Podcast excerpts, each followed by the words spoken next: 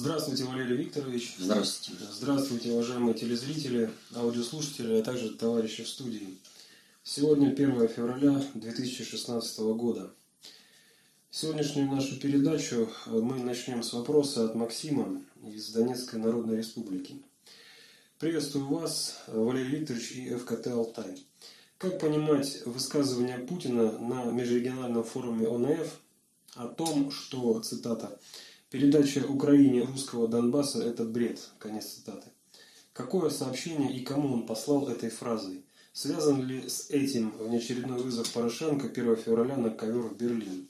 Этим государь подталкивает к одному из вариантов. Либо Украина выполняет Минск, либо теряет Донбасс. А, нет, это не совсем так. А, посыл гораздо-гораздо серьезнее. И это вообще связано а, с образованием Украины, с деятельностью а, РСДРП и спором о том, как, каким быть Советскому Союзу, о чем я говорил на прошлом записи, то есть каким быть либо а, создание национальных унитарных государств с правом выхода из Союза, либо же создание единого унитарного государства с культурно-национальной автономией для всех народов в нее входящими.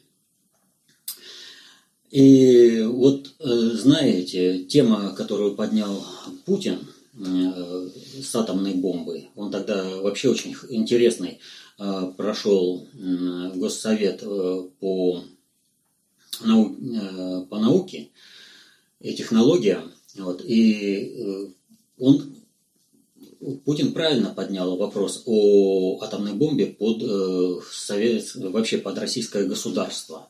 Но я бы вот еще акцентировал внимание на том, что э, на этом э, госсовете был поднят и другой важный вопрос о роли образования и школы в нашем обществе. И там академики дали очень серьезный бой, и Ливанов не смог ничего сказать, кроме промычал так э, политкорректные некоторые там фразы и все. Э, потому что академики вступились за школу и прямо сказали, если мы не спасем школу, которую сейчас уничтожают, государства не будет. Вот. Э, и нужно спасти советскую школу хотя бы позднесоветского периода. Потому что даже эта школа в разы лучше того, что сейчас э, творится. Приводились цитаты, но я бы рекомендовал всем пересмотреть этот госсовет полностью, посмотреть, есть стенограмма, вот, и Но, э, когда речь идет о том, что э, надо спасать школу, чтобы спасти э, Россию, Естественно, Путин как государь, он не мог думать и о других угрозах, угрожающих э, России. И, естественно, когда встал вопрос о том, э, что Ленин э, правил, потому что управлял течением мыслей на основании этого страной, он правильно поставил вопрос, что надо управлять, вернее, управлять это течение мысли должно быть в правильном направлении. А если оно будет не в правильном, то при управлении страной приведешь к тому, что в конце концов э, сработает мера замедленного действия и все взорвется. Почему Путин подошел к этому? Потому что э, он сейчас пожинает плоды того самого атомного взрыва. И вот все, что сказал Путин и на Госсовете, и в Ставрополе, вот, это все правильно. Но меня удивляет другое, что не находится аналитиков – которые бы помогли бы и сформировали правильное информационное поле понимания этого процесса. Никто этим вопросом не, озаб... не озаботился. Э, вообще вот ни одна аналитическая структура. Поэтому сейчас у нас э, по-крупному, э, в общем, в подробностях это не получится. И придется вот по-крупному, такими крупными мазками обозначить, о чем идет речь. Вот, э, прежде всего, еще раз повторю, все, что сказал Путин, это все правильно. Но нельзя сводить проблемы территориального устройства и все те проблемы, когда Россия вынуждена содержать национальной окраины до сих пор, что частично нам удалось сбросить содержание Грузии в результате войны 888, что частично Путину удалось э, сбросить э, республики, э, Прибалтики, вот еще там разные варианты. То есть он постепенно сбрасывает содержание и говорит, ну вы отделились, тогда давайте так кормитесь за собственный счет-то.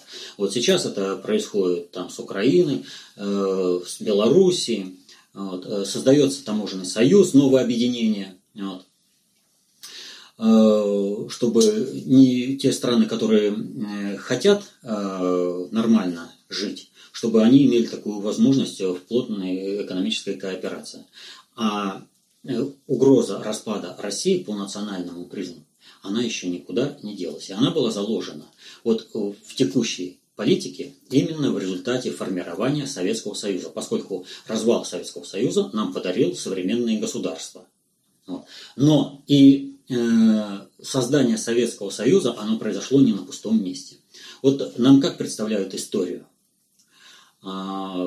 Вот, мол, э, совершилась Октябрьская революция, Октябрьский переворот, и первое же, что делает советская власть, советское правительство во главе с Лениным, дает вольную, так сказать, э, соглашается с суверенитетом Финляндии. Но, извините, вот даже если бы они хотели вот это все сделать, а кому, с кем заключали договор, кому э, говорили, что признаем суверенитет Финля... Э, Финской там, республики, да? То есть это что, выдернули людей с улицы и сказали, вот все, ты фин, мы признаем Финскую республику. Да нет, для того, чтобы признать суверенитет Финской, это Финляндии, нужно, чтобы в самой Финляндии прошли какие-то организационные мероприятия, и какая-то группа вышла бы на контакт э, с правительством э, Центральной России. Ведь так же? Так. Вот если мы будем иметь в виду вот этот аспект, вот с этой позиции надо посмотреть э, на все проблемы, которые сложились в России. И в этом отношении мы хотим того или не хотим, но мы вынуждены обратиться к времени правления Александра Павловича, Александра I, которого, в общем-то, в свое время называли благословенным. А что же такого-то? Вот Пушкин э, про него э, сказал в Евгении Онегине очень правильно. И вот все знают, что он его назвал. «Властитель слабый, лукавый, клещевый щеголь, враг труда, нечаянно пригретый славой над нами царствовал тогда». И цитирование останавливается. А следующее четверостишее не менее значимо, а может быть вот в плане нашего рассмотрения вопроса даже более значимо. Ему, у Пушкина идет так. Его мы очень смирным знали, когда не наши повара орла двуглавого щипали у Бонапартова шатра.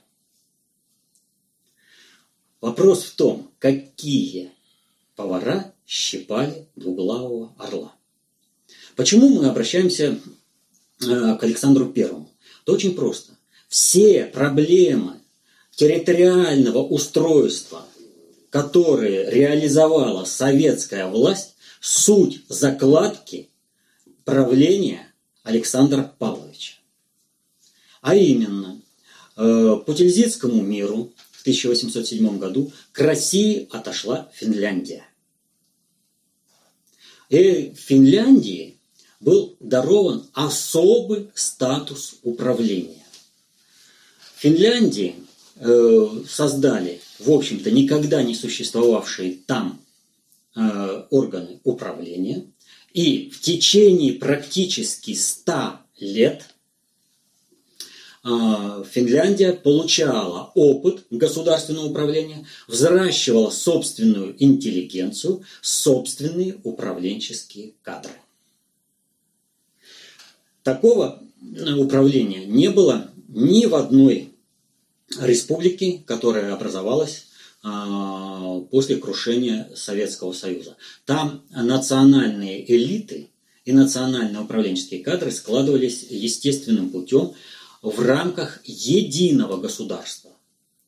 Вот, э, чтобы вернуться э, к Александру Первому, не надо думать, что это его закладка. Как мы знаем, Александра, это Павла I убили э, в результате заговора англичан. И э, фактически после этого Александр Павлович был заложником английской политики. То есть англичане управляли им так, как хотели. И вот пока он там в Таганроге не умер, или, может быть, умер или не умер, Федор Казмич тоже легенда откуда-то взялась. Вот. Но факт то, что от своей смерти он, в общем-то, освободил Россию от последования погибельному пути. И вот в этом отношении нужно понимать некоторые вещи. Многие рассматривают Наполеона как некого антипода э, Британии. На самом же деле э, Наполеон работал на интересы британской короны более чем кто-либо. И вообще он работал э, на интересы глобального предиктора. То есть Наполеон первый осуществил объединение Европы, создал единую Европу. Но при этом Наполеон действовал синхронно с британской короной. И вот когда говорят о том, что Наполеон якобы представлял какую-то угрозу э, Франции, ну это Франция Великобритании, нужно вспомнить, что, например, э, чудеса, которые происходили э, во времена египетского похода Наполеона. Он отплывает из Франции, из Тулона, огромная, почти в 300 кораблей армада, там у него всякие тихоходные, которые может легко разгромить эскадра Нельсона. Но просто чудом, понимаете, чудом эскадра Нельсона эту армаду не заметила. И они в тумане разошлись. А когда, э, вот если посмотреть вообще по действиям Нельсона, как он его ловил, то это больше похоже на имитацию того, чтобы, не дай бог, там не это, что он ищет Наполеона, но не дай бог не столкнуться с самим Наполеоном. А э, Наполеон, как он возвращается? А возвращается у него тоже опять все чудесно. Э, он возвращается на тихоходных, никуда не годных судах, говорят, и э, увидели в лучах заходящего солнца э, английскую эскадру. Но французы эскадру увидели, а англичане эскадру не увидели. Ну, в принципе, как бы такое бывает.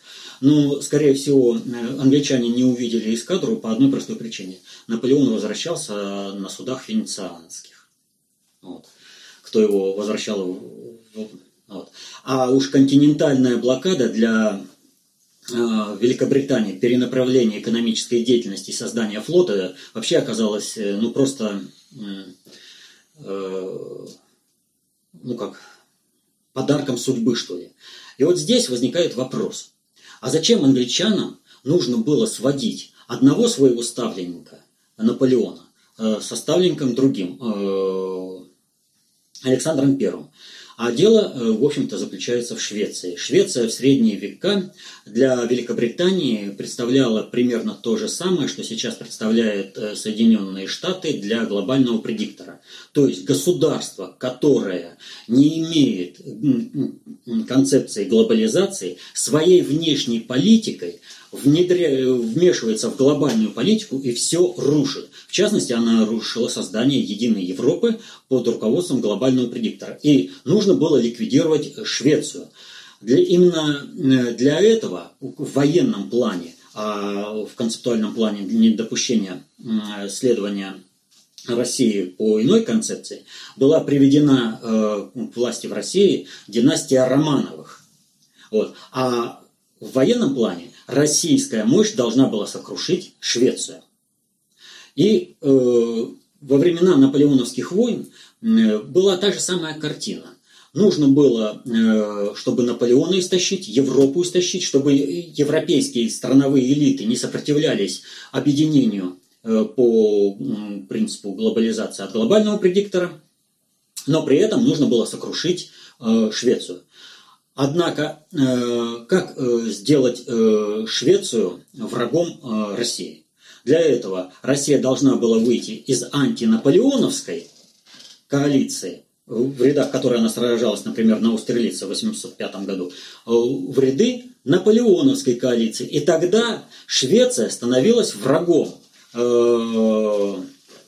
России, поскольку Великобритания платила э, Швеции за войну в Европе. То есть э, Великобритания целенаправленно подталкивала Швецию в войну, а Россия должна была это сокрушить. Так вот, э, Россия должна была выполнить этот план.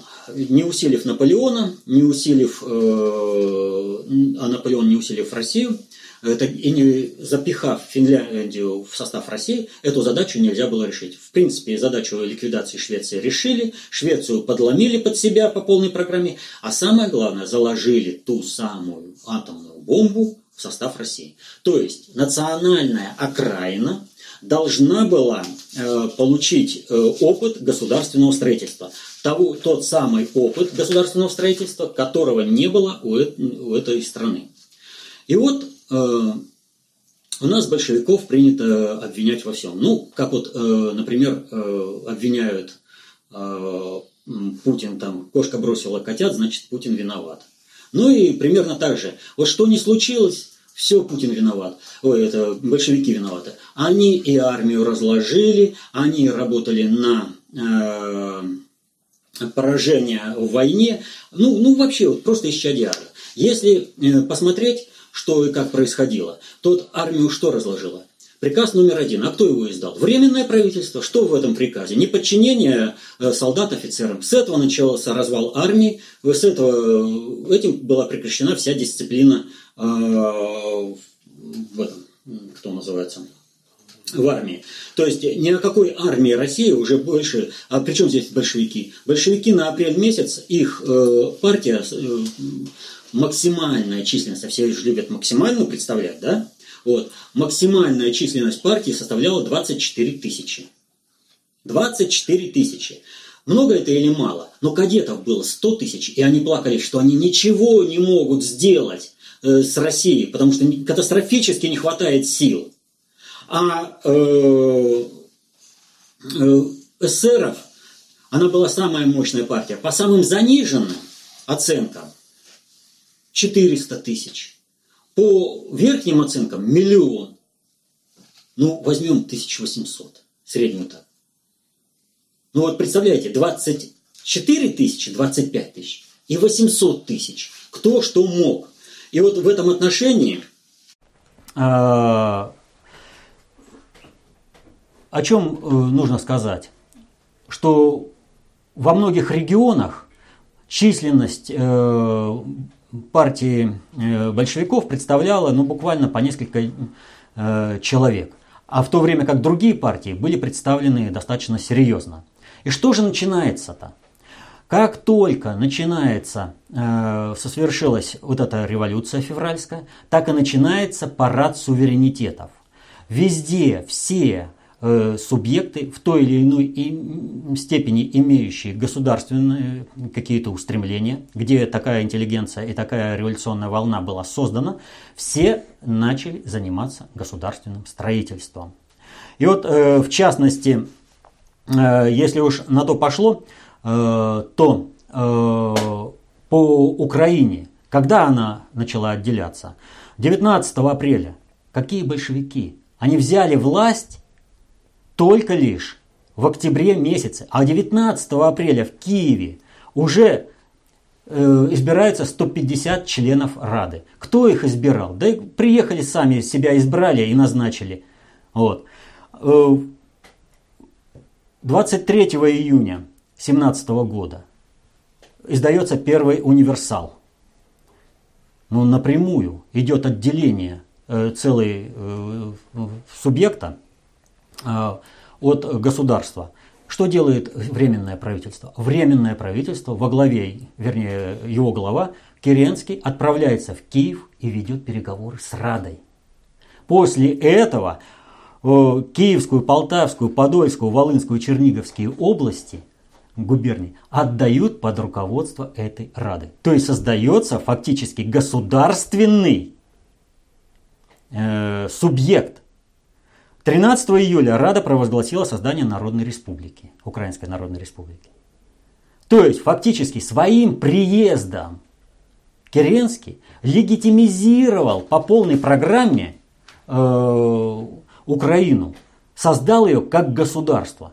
Все остальное последующее. То же самое происходило в Грузии, в Азербайджане, в Армении, везде полностью. В это же время были созданы и Мусават, и Дашнак Цутюн. Э, в это же время началось подъем э, бывшего Каканского ханства э, в лице туркестанской автономии. Она состоялась в октябре. Но закладка-то вся организационная была проведена летом. По всем абсолютно субъектам будущим все было сделано летом. То есть э, что делало Временное правительство? Оно организовало парад суверенитетов и создание национальных э, государств. А при чем здесь тогда Ленин, если он все-таки виноват? Я повторю то, что я сказал на прошлом вопросе-ответе. То есть, что выявил вот этот парад суверенитетов? Парад суверенитетов выявил одну простую вещь, что нигде, кроме Финляндии, где в течение ста лет был создан опыт функционирования автономного государства, была создана своя интеллигенция, управленческий корпус, получил опыт функционирования государственных институтов. Они, эти институты были настроены, отрепетированы. И они только лишь отпочковались, и у них все получилось. Ни одна республика, вновь созданная, не обладала не только таким опытом, но их интеллигенция, действительно заинтересована в развитии своих регионов, видела, что регионы, вот эти национальные, э, не могут э, развиваться вне единого великого русского государства. И встал вопрос о том, что эти республики должны быть э, включены. И когда стоял вопрос о том, каким республикам быть, национальным или национальная автономия, все республики исходили из одной простой вещи. У них нет кадров на управление своим государством, а государство рухнет. Поэтому им было привычно то, что было в царское время – культурно-национальная автономия, а они становятся частью общероссийской государственной элиты. Но если так поставить, то республики вот эти никогда не получат собственно националистической элиты интеллигенции, которая бы, вопреки интересам собственного народа, не оторвала вот этот кусок э, территории, эту страну от единой России. Поэтому для глобального предиктора, а революционеры, они, в общем-то, были под контролем именно глобальщиков, было принципиально важным, чтобы э, были деления по э, национальному признаку. И чтобы за время Советского Союза все вот эти республики, оставшиеся, получили бы опыт государственного строительства – получили бы свою интеллигенцию, управленческие кадры, и когда подойдет время, их можно было бы, ну, с точки зрения глобального предиктора, безболезненно для глобального предиктора оторвать от России и стравить эти части между собой. Я не знаю, по каким причинам Ленин не воспользовался вполне очевидной возможностью, стремлением национальных э, окраин войти в состав нового государства на новых принципах. Вернее, на старых принципах, но в новой упаковке. Зачем он э, по-прежнему э, настаивал э, на праве нации на самоопределение вплоть до отделения? Ведь здесь он мог бы вполне сказать, ну не смогли перебороть. Посмотрите, какое жесткое лобби. Ведь там действительно очень серьезная схватка была. Однако Ленин э, пошел, и вот во многом его роль оказалась решающей э, в том, что было создано именно вот такое советское государство, когда национальные государства. Что же касается передачи Донбасса Украине, в этом тоже нет ничего такого э, запредельного. Когда э, Россия, э, единая империя рухнула, то, соответственно этому, стало происходить дробление на те территории, где было возможно сохранить государственное устройство и сохранить управление. И стали множиться различные э, республики, директории и прочее. И вот, э, в частности, э, была такая Дальневосточная республика. но не могли воевать с Японией. Нужен был буфер. Поэтому создали Дальневосточную республику. Но к нужному моменту, к созданию э, Советского Союза, ее ликвидировали. Что касается Украины и передачи Донбасса. Как сторонники э, культурно-национальной автономии, так и сторонники национального обособления реально понимали – что на Украине реализуется проект бандеризации, то есть э, там взращивают русских, убивших себя русских, для того, чтобы этих русских натравить на Россию и убивать. Вот этот проект, который структурно реализовал Генеральный штаб э, Австро-Венгерской империи, его э, запихивали в состав Советского Союза, и Советский Союз должен был взращивать. Э, во времена Сталина с этим проектом шла борьба э, с переменным успехом, но шла борьба. Во время, начиная с Хрущева этот проект полностью, ну, знаете, он был в тепличные условия посажен, его просто холили, леяли, пестовали. То есть бандеровщину там взращивали самым тщательным образом, э, просто нежнейшим образом относились ко всему этому взращиванию.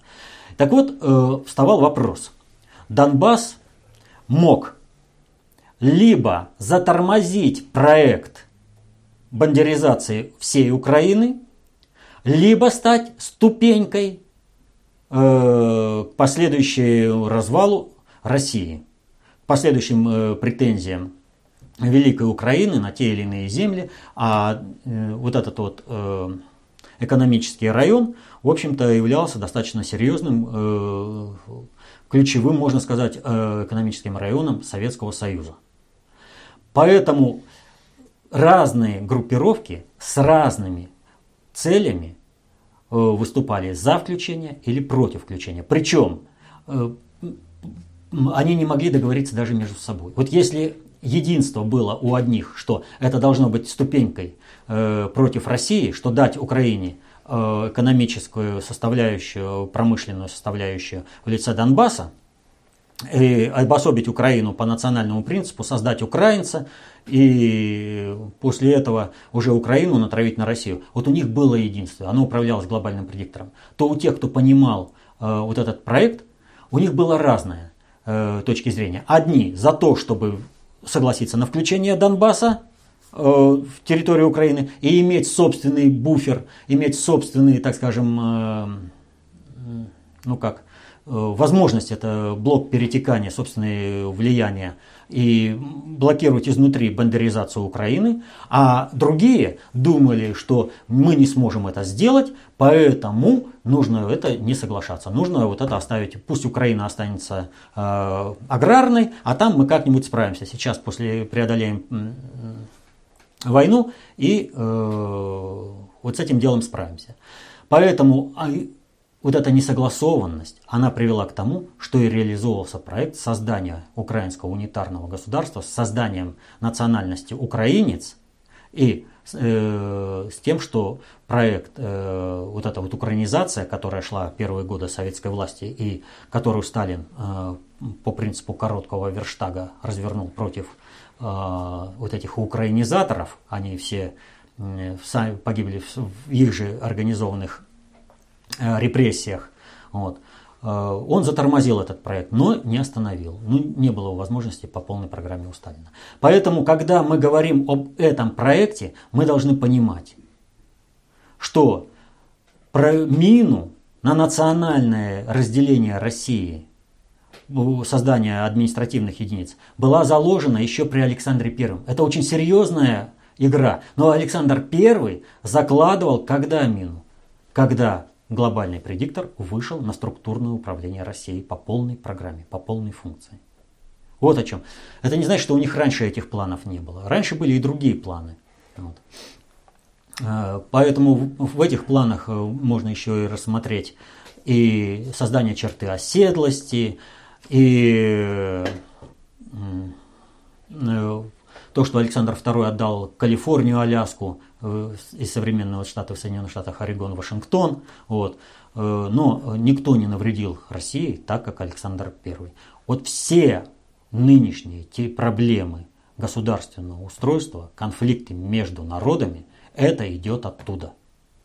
из статуса Финляндии при ее включении в Российскую империю. К другим вопросам.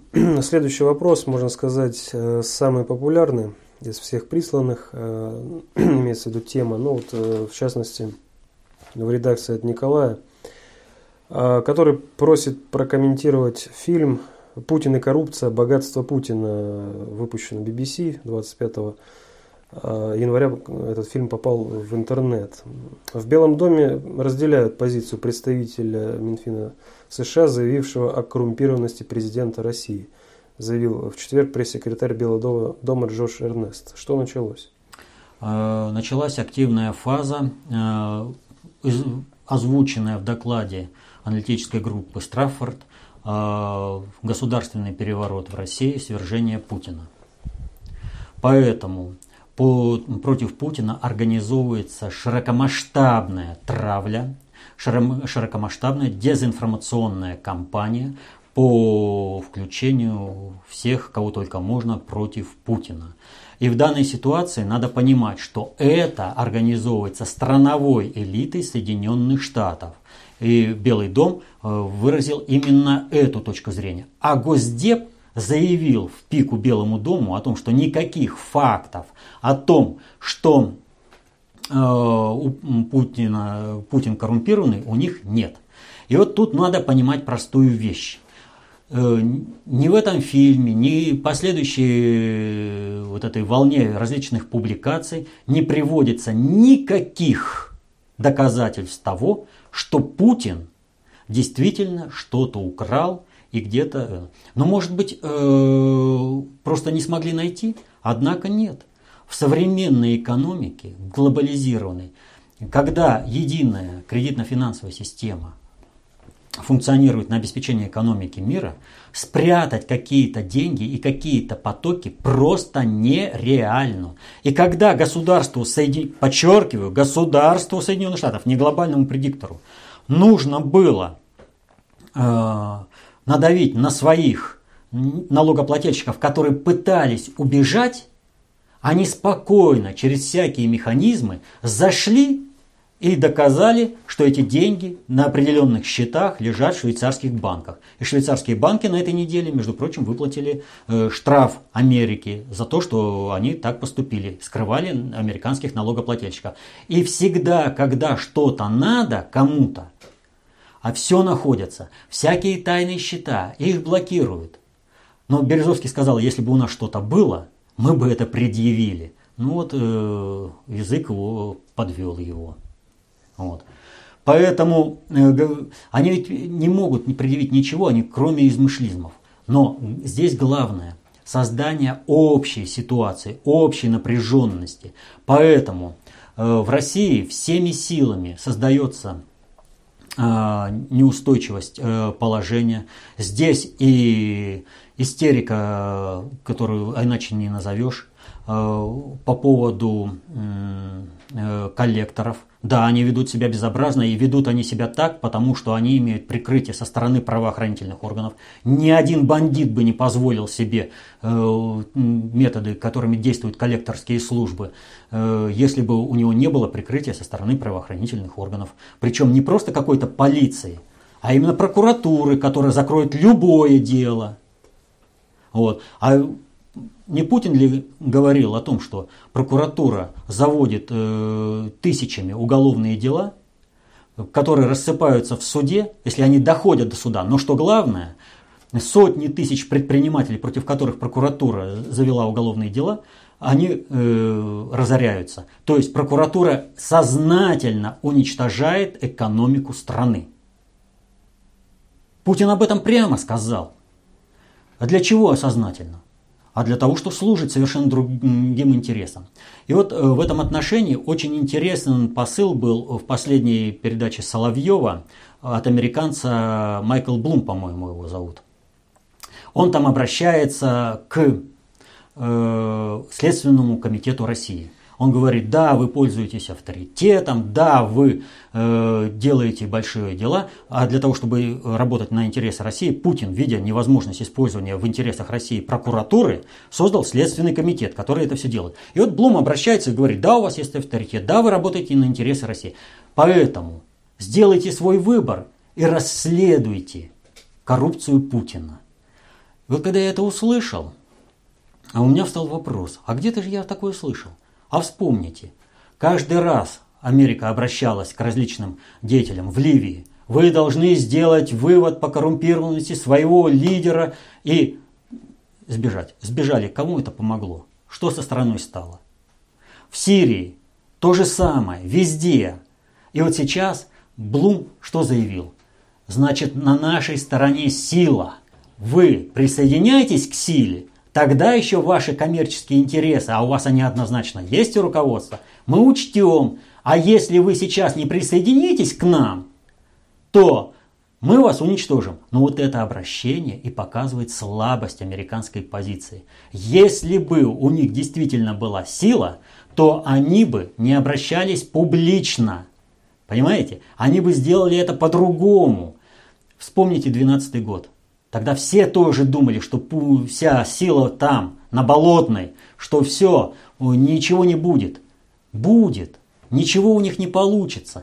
Но вот то, кто сейчас участвует в этой э, кампании по поводу свержения Путина, по совершению государственного переворота, вот, они все себя засветят. И, в общем-то, они себе, ну, как рисуют, ну, не, весьма не хорошую перспективу. Сами себе. Ну, потому что другого варианта просто не будет у государства.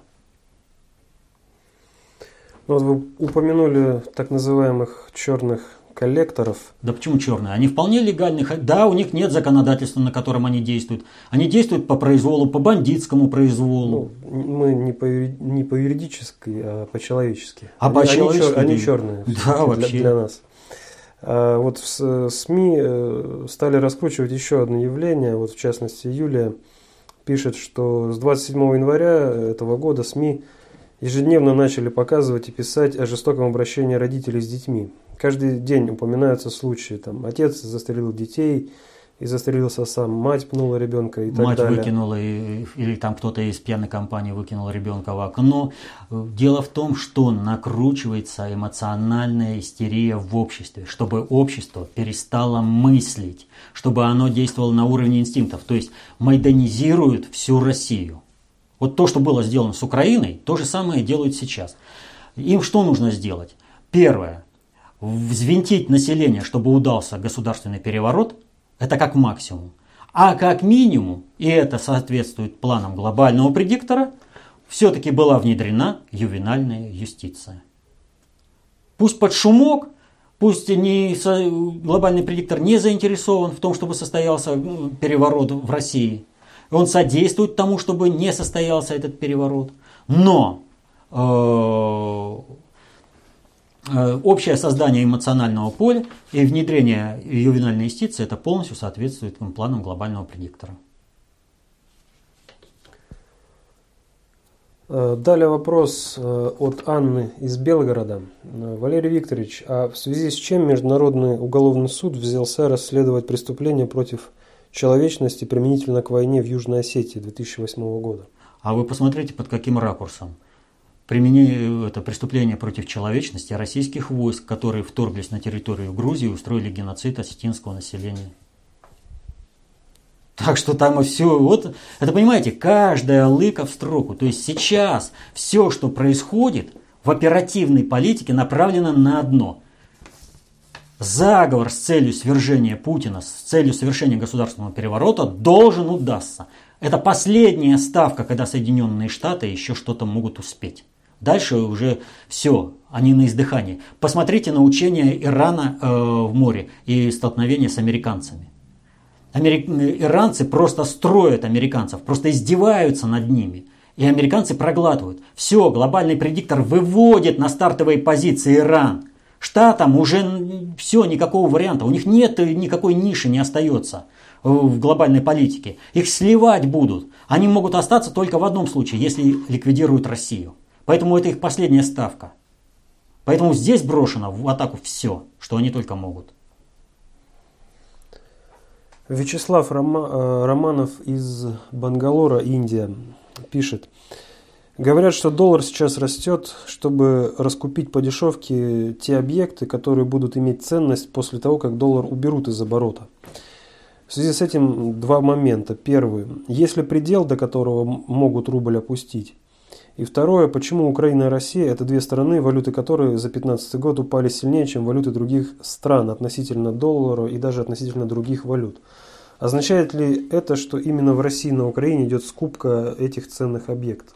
Это означает прежде всего, что подпиндосники в руководстве Украины и России делают все возможное, чтобы ресурсами своей страны удержать могущество Соединенных Штатов, удержать их на волне, чтобы они оставались глав, это, главным жандармом, главнюками в мире.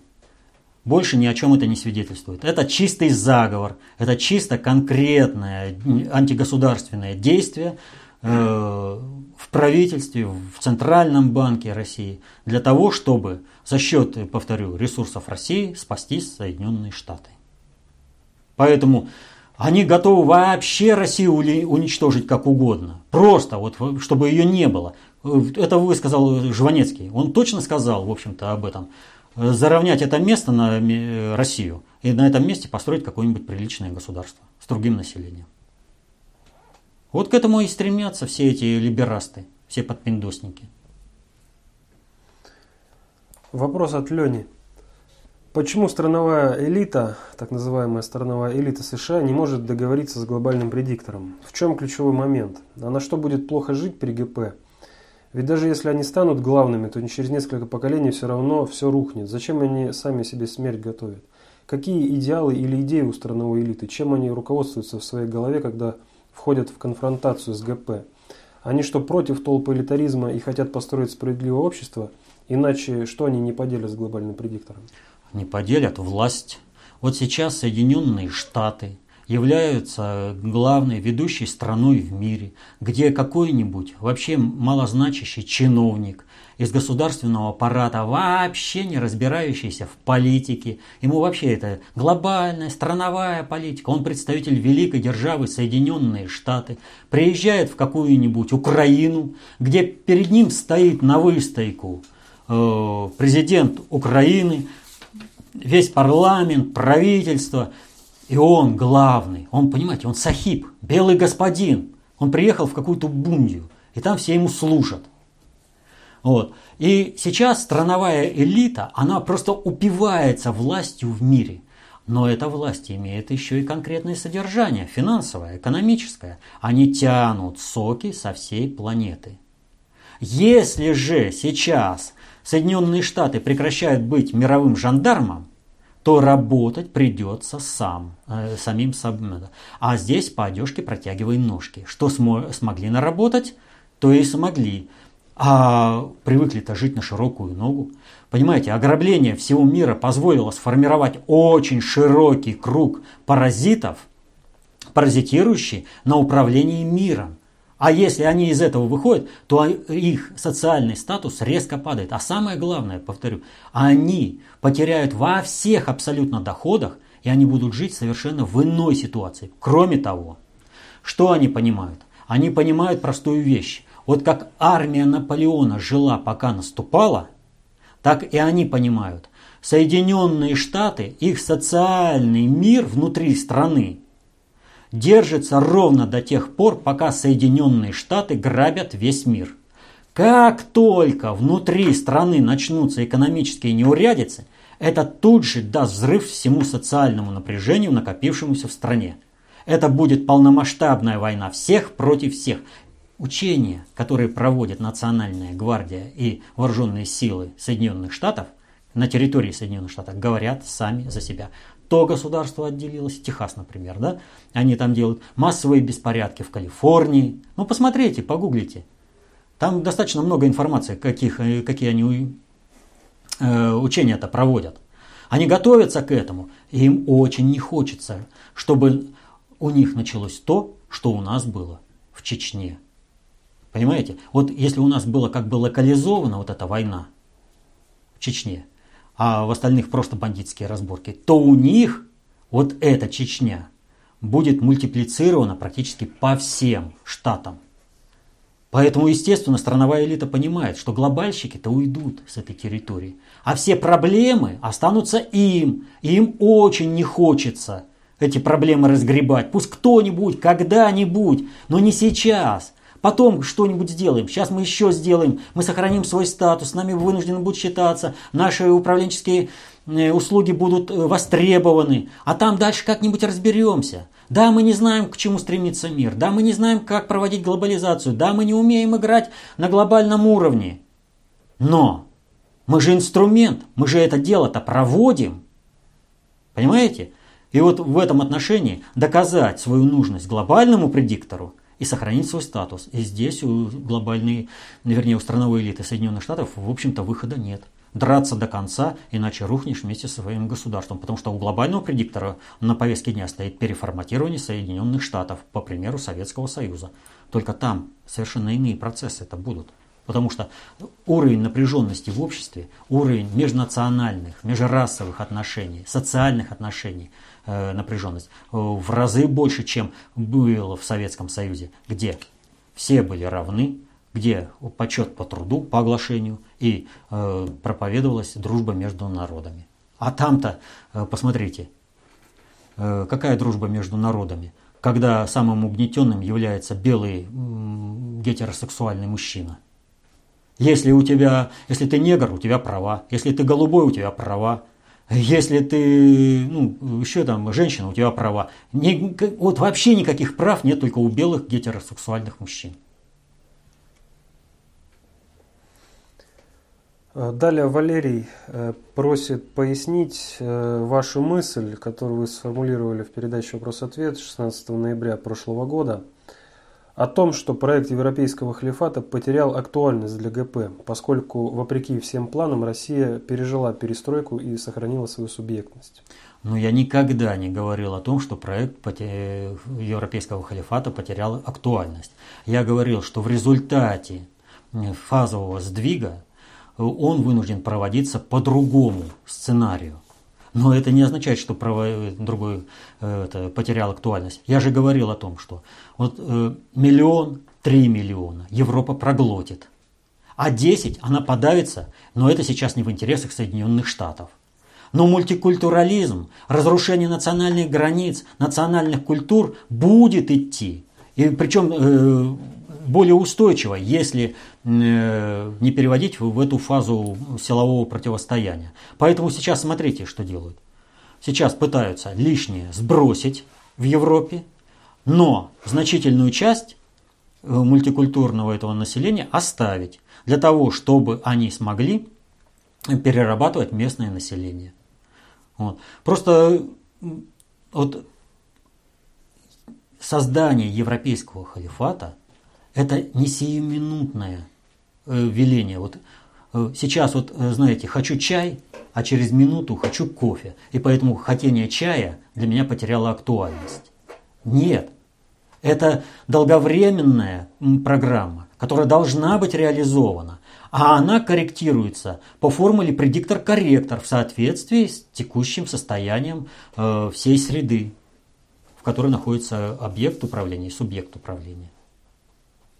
Поэтому изменение только это, сценария организации этого халифата, но не отказ, ни в коем случае. И он как был актуален, так и остается.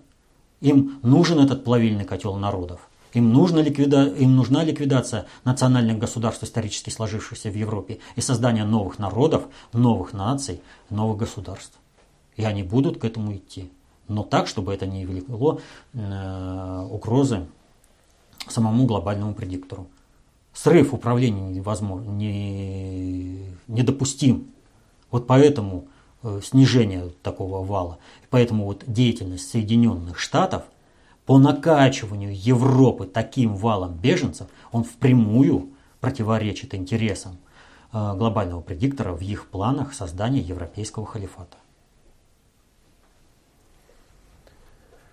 На прошлой неделе э, прошла волна так называемых э, блокировок запрещенных сайтов в нашей стране. И в частности, заблокировали доступ к сайту РБК Украина. Как бы вы прокомментировали это событие? Ну вот вообще блокирование доступа к каким-то информационным ресурсам – это отнюдь не хорошее дело. И делает это, кстати, прокуратура опять же. А в чем вот суть?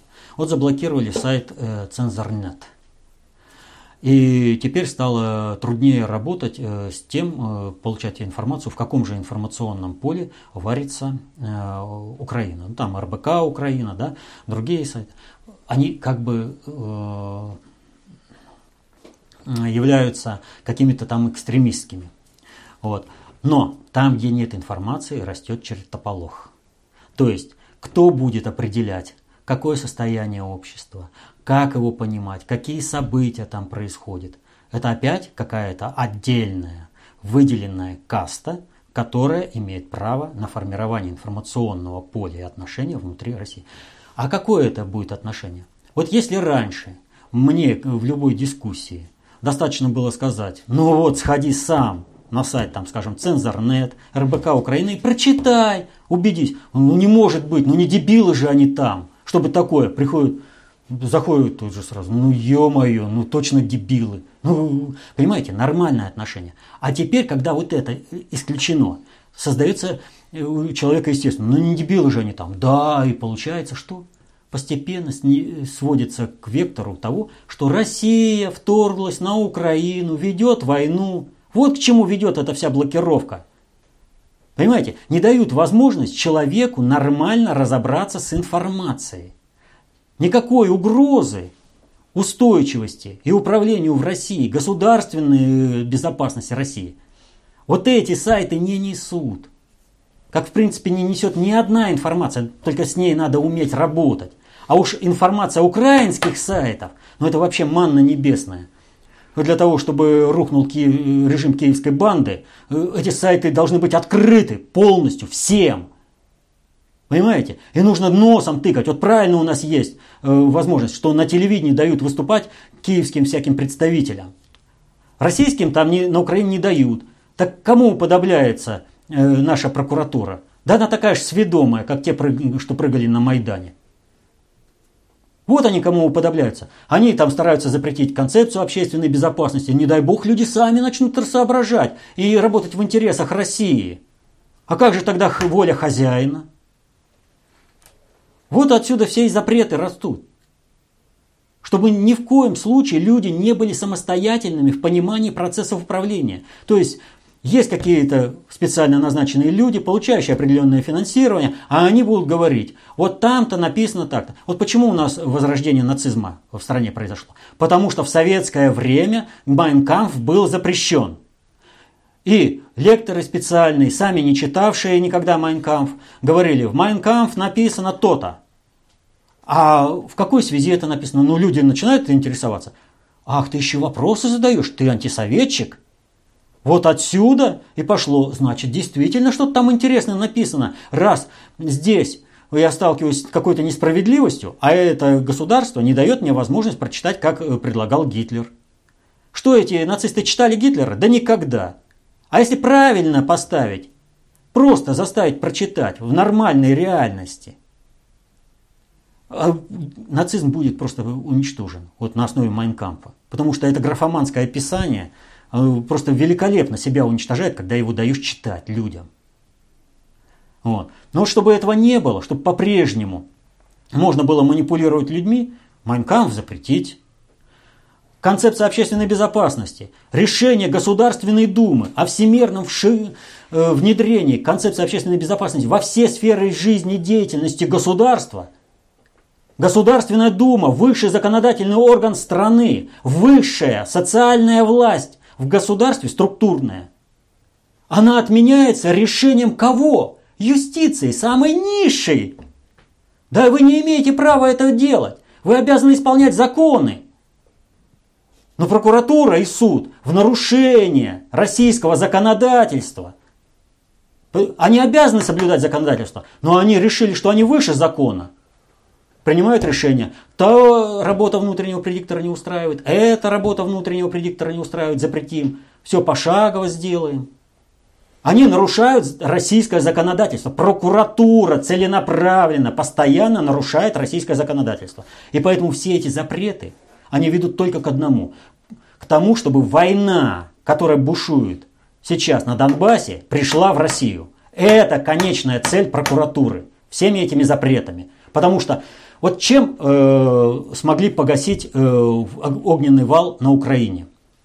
Э, привести к минскому формату тем, что наши средства массовой информации работали грамотно, не, не осуществ... вбросов не осуществляли, а если каким-то образом какое-то средство массовой информации осуществляло такой вброс, то в первую очередь оно разоблачалось внутри России, и само средство массовой информации извинялось за этот вброс. Чего делает сейчас э, э, прокуратура закрытием этих сайтов, она делает то, чтобы Министерство информационной войны на Украине, единственное, кто бы формировало мнение населения в России о том, что происходит на Украине. А что она формирует? Россия вторглась на Украину, Россия там уничтожает все. Так вы определитесь. Вот понимаете, еще раз говорю, финальная фаза заговора, брошено в бой все, что только могут. Поэтому, естественно, вот когда можно адекватно бороться э, с противником? Чтобы бить противника, нужно знать его идеологию.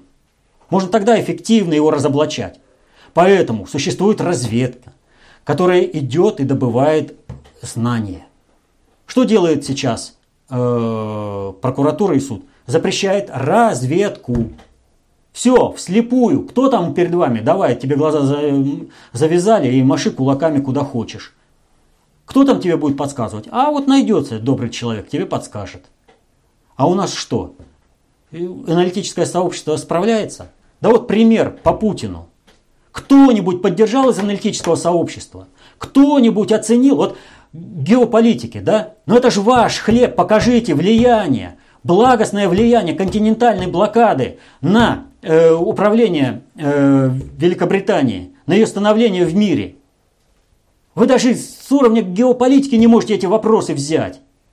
Потому что, а уж глобальная политика вообще это не по зубам. Геополитики они. Сидят в песочнице, строят замки, а дядя подходит и говорит, ой, боюсь, боюсь, страшную вы замок построили, он сейчас, э, я от него убегу. Ну, как с детьми играют, и по головке гладят, а они, о, нас боятся. Константин просит прокомментировать ситуацию с начавшейся информационной кампанией болезни Зика. Прошла информация, что россиянам эта болезнь не страшна, климат не тот, но зато Северная Америка в зоне риска. Это вброс для отвлечения внимания или некий инструмент манипуляции? Ага. Интересно, как с Зикой переплетается также эпидемия гриппа на Украине и в России. Напрямую все переплетается, и Эбола, и Мерс, все это переплетается. Еще раз говорю, один, э, глобальный предиктор не зря занимается экологией и дикой природой. И принц Филипп, по-моему, опять из головы, мечтал вернуться смертоносным вирусом, который бы сократил население э, планеты. Вот они и стремятся. Идет отработка, планомерная отработка различных вирусов по сокращению количества населения на планете Земля. Причем идет отработка выборочная когда куда чего направить, чтобы не пострадало другое. Потому что э, с точки зрения управления нельзя делать выжженной землей все. Ну, в Латинской Америке, как они считают, живут люди третьего сорта, на них можно экспериментировать. Не просто так экспериментировать, там уже сокращать надо. И Африка также надо сокращать. В Африке слишком как бы много еще осталось э, природных ископаемых, которые не должно достаться местному населению. А то вдруг у местного населения проблемы исчезнут, и оно станет э, строить нормальное государство и тогда защитить свои природные ресурсы. До России-то они пока еще не могут добраться. Значит, надо освобождать территории от населения, где еще природные ресурсы есть. Это и Латинская Америка, и Африка, и Юго-Восточная Азия, Таиланд. Далее такой своеобразный вопрос, реплика от Ирины. С каждым разом выпуски вопросов-ответов все больше напоминают дебаты умников с Валерием Пякиным на тему «Борис, ты не прав». Или вопросов у людей больше нет? Как бы вот то, что отметила Ирина, да, вот, это имеет место быть. Но как э, в рассказе о том, как познакомились э, Шерлок Холмс и доктор Ватсон, там в финале вот этого рассказа есть э, такой пассаж. Говорит, вы факты собрали верно, только знак поставили неправильно. Нужно было поставить знак плюс, а вы поставили знак минус. То есть о чем идет речь? В каждом своем выпуске я постоянно говорю о необходимости того, чтобы люди осваивали знания об управлении социальными суперсистемами. Чтобы на основе этих знаний люди могли бы защитить интересы свои и своей семьи. Естественно, что когда э, человек вот это заметил, и он обращается, а я правильно понял или неправильно? Понимаете? Мы ему помогаем определиться. Да, вот вы это поняли правильно. То есть раз он этот правильный момент э, в управлении выхватил, он правильно его оценил, надо помочь человеку и показать другим людям, что вот, пожалуйста, совершенно незнакомый вам человек, никому не знакомый, вот и, ну, широкая аудитория, кто смотрит это видео, да, но он уже способен сам идентифицировать э, важные проблемы в управлении, правильно их оценивать, а соответственно этому правильно строить свою э, повседневную деятельность. Естественно, мы этот процесс поддерживаем. Поэтому, естественно, если такой вопрос звучит, он приходит, он звучит, и мы поддерживаем этот вопрос. Так что здесь скорее плюс, а не минус. А что касается вот вообще существования вопроса-ответа, то надо понимать простую вещь. Вот нам он, этот вопрос, э, вот эта передача, она, в общем-то, и не нужна. Она нужна прежде всего людям, чтобы показать, как работает э, знание, как работает информация. Вот. И, естественно, э, поддержать какую-то информационную подоплеку, поддержку. Вот сам этот по вопросу-ответу вы концепцию не изучите, не изучите достаточно общей теории управления. Вы получаете какую-то такую, ну как рекламную завлекалочку, что ли, чтобы начать труд по теоретическому освоению по работе над теорией. Если вы это не сделаете, ну, э, тогда просто для вас э, просмотр вопроса-ответа – это своего рода интеллектуальное иждивенчество. А нам это в принципе не надо. Вот я мог бы сам выбирать там какие-то, вот постоянно приходят, вот, чтобы я сам выбирал вопросы и ответы, и, это, и озвучил. Ну, да. А зачем? Мы же работаем с людьми. Мы же должны, в принципе, вот для чего это все э, как бы затеяно? Для того, чтобы люди сами могли ощутить, сами могли понять, что они тоже могут работать по этой информации. Что они могут использовать, применять ее в жизни. Естественно, этот процесс мы поддерживаем. Этот вопрос сейчас, вернее, вот этот процесс освоения концепции, его теперь уже не заткнуть. Вот глобальный предиктор э, в этом отношении, для него сейчас важнее э, ну, если уж не помогать нам, хотя для него важнее помогать, то уж во всяком случае не мешать, всемерно не мешать. Потому что э, ситуация в мире такова, что без наших вопросов, вернее, без нашего понимания всех вопросов в мире, э, им свою политику по устойчивости процессов в мире не выстроить. Но мы строим э, свою информационную деятельность в соответствии с интересами Э, своими, своего государства, своей страны, своего народа. Вот. И поэтому то, что мы озвучиваем против глобального предиктора, как бы, вот, это все равно, э, понимаете, в данной ситуации, вот когда э, две армии воюют, то если заблаговременно наступающая армия обнаружила, что твои порядки кто противник обнаружил, он имеет возможность маневрировать. Вот примерно то же самое мы даем возможность э, глобальному предиктору в плане управления миром. Но это только кажется, что мы работаем на его интересы. На самом деле мы снижаем кризисность управления во всем мире. По одной простой причине, что глобальный предиктор ликвидируя свою ошибку управления, вынужден работать на стабилизацию процессов в мире в интересах всего человечества. То есть это его ресурсы. Стабилизировать положение в мире, чтобы не, не рухнул глобальный предиктор, в интересах всего человечества. И, потому что сейчас они осуществляют глобальную функцию управления. А если рухнет, то посыпется вся э, управленческая модель на планете Земля. Зачем? Кому это надо? Лучше ее перестроить. Лучше войти в управление и перехватить управление. Но это процесс не одного э, года, даже десятилетия. Еще один вопрос от группы товарищей из Тулы. Э, задает Дмитрий Молчанов – на прошлой лекции был вопрос про встречу европейской иудейской верхушки и нашего президента, где Владимир Владимирович как бы всерьез позвал всех европейских евреев к нам в Россию. Мы сопоставили многие факторы. У меня, как и многих наших товарищей, людей, достаточно изучивших КОП, сложилось такое видение ситуации. Главное, это не то, что сказал президент, а то, что озвучили евреи про начало репрессий против них в Европе. Мы сделали вывод, что начинается активная фаза проекта ГП по построению фашистского государства на территории Европы. Все на это указывает. Можно ли услышать ваш комментарий по этому поводу? В общем, как раз вот мы говорили перед этим э, на вопрос Ирины, вот как раз э, тот самый вопрос о том, что да, вы правильно оценили, это активная фаза по построению фашистского государства на территории Европы в целях проведения э, перестройки Европы под европейский исламский халифат. Но в данной ситуации есть еще одно обстоятельство. Мировая еврейская диаспора в результате действий глобального предиктора стала инструментом проведения глобального управления. Сейчас на, место еврейства идет саентология.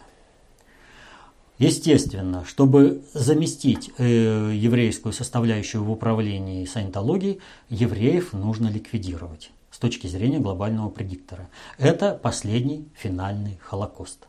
Сохраняя евреев и давая им опору на, ресурс, э, на Россию, вот с российской ресурсной устойчивостью, мы тем самым не даем возможности глобальному предиктору перейти на саентологию и входим в управление через еврейскую составляющую управления. Это очень хороший э, ход, э, это ну просто великолепный маневр управленческий.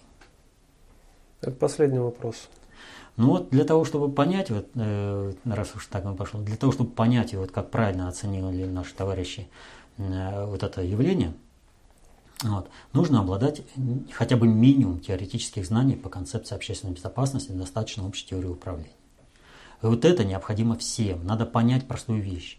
Это теперь необходимо ровно так же, как необходимо знание математики в обыденной жизни. Вот вы приходите в магазин, математика позволяет вам, чтобы вас не обсчитали. Это необходимо как правило дорожного движения, чтобы вас не сбили на дороге. Понимаете? Все это необходимо. Вот.